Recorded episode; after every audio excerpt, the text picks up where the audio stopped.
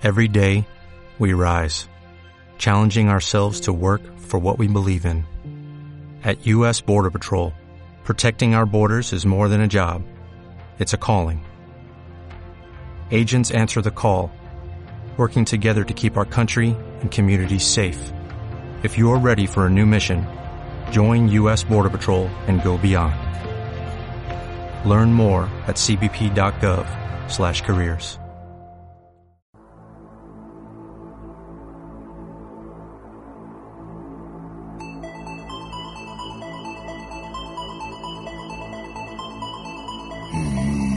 Hola. Aire. Aire. Buenas constelaciones a todos los organismos vivos del universo. Ah. Estamos again y live en esto que es actualidad from outer space.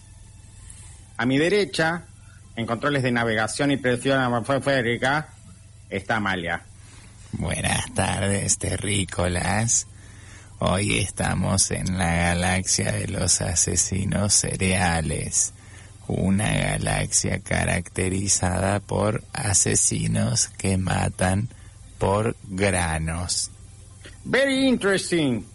Esta galaxia que recorremos esta semana, aunque no sepamos mucho de la misma, a mi izquierda, encargada de los estudios de campo extraterrestre y relaciones intergalácticas, está The Sister of My Heart, de Cometa Halley Space, Lily Tullius. Ay, hola a todos. Hoy voy a hablar de un extraterrestre, de uno en particular, al que denuncié ante la policía espacial. Teléfono para Cristina ya no se puede vivir en ningún lugar. ¿Qué pasó? ¿La inseguridad llegó a la estratosfera? Sí, me robaron. ¿Qué te robaron? El corazón. Ay, sos una arrastrada. Y Bueno, eso bueno. que es difícil porque en el espacio uno prácticamente no se puede arrastrar. Sabes que vos sos una rencorosa, ¿no? Porque nunca nadie te atendió el supermercado. ¿Qué supermercado? El que tenés abandonado. A mi Rolo, mi difunto marido, me decía que juguemos al chino. Yo le decía, ¿cómo se juega? Y él me decía que tenía que estar abierta las 24 horas. Ay, cuánto amor. Sí, sí, bueno. Pero vamos a meternos de lleno en el viaje que tuvimos esta semana por la galaxia de los asesinos seriales. Cuando llegamos, nos dijeron en la entrada, viste, en la aduana espacial, que la policía intergaláctica no se hacía cargo por cualquier tipo de cereal que llevemos en la nave. Yo me había comprado unos pororo en la nave cine de la galaxia Marvel porque estaban por estrenar Iron Man 182 donde Tony Stark, ya viejo y bastante senil, ¿no? Se pone el traje para ir a hacer pis, pero termina todo meado porque no sabe cómo sacar el pichulo de adentro. La película es un drama de cuatro horas donde se lo ve al viejo luchar contra la senilidad y, y la tecnología al mismo tiempo. Una metáfora de lo que está pasando ahora mismo. Sí, yo le dije a Lili que deje el pororó, pero ella es cordobesa y le dice pururú. Entonces no lo dejó. ¿Para qué? ¿Para qué? Entramos a la galaxia y ya nos sentimos inseguras porque un ser verde y lleno de pus nos golpeaba con la mano en- y la ventana al grito de dame el pururú, dame el pururú. Ay, yo entendí otra cosa y como me debo a mis compañeras, me bajé el bombachudo y entregué el pururú, pero lo único que logré es que el ser desagradable se aleje y nunca más vuelva. Es que no, me cuesta decirlo, pero estás muy desmejorada, Amalia. Fue la falta de manutención del pururú. No te lo quería decir, pero está más sucio que el arroyo Ludueña. Lo sé, lo sé. Ay, la cosa es que seguimos viaje con la bolsa de Pororo y meta nomás que se acercaban seres muy parecidos a los asesinos de las películas. Un Jason, un Freddy, un Leatherface, un Mike Myers. Y en un momento no va que nos damos vuelta y la vemos a Lily contra la ventana de la nave. Yo quise correr hacia ella, pero me tropecé con el bombachudo que tenía abajo. Y me di la cara contra el comando de altitud perdiendo 12 de mis 18 dientes Ay, yo naturales. luchaba y luchaba contra ese brazo que me quería raptar, gritando que me suelte, pero no me soltaba. ¿no? Y en un momento, ¡puf!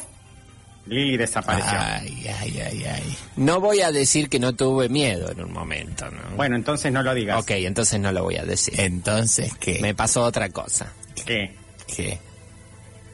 Bueno, no lo quiero decir. Ay, decilo, asquerosa, decilo. No, mejor no. Decilo, Lili. Decilo. Bueno, Cámbiame la música. me enamoré. Ese era el trigger. ¡Qué fuerte! Ese era el trigger, que me enamoré. ¡Qué fuerte, qué fuerte! Por eso suena así, porque sí que me enamoré. ¡Ay! Fue durante unos minutos. Unos minutos en los que viajé de espaldas a ese ser que me tenía tomada del cuello. Y pensé,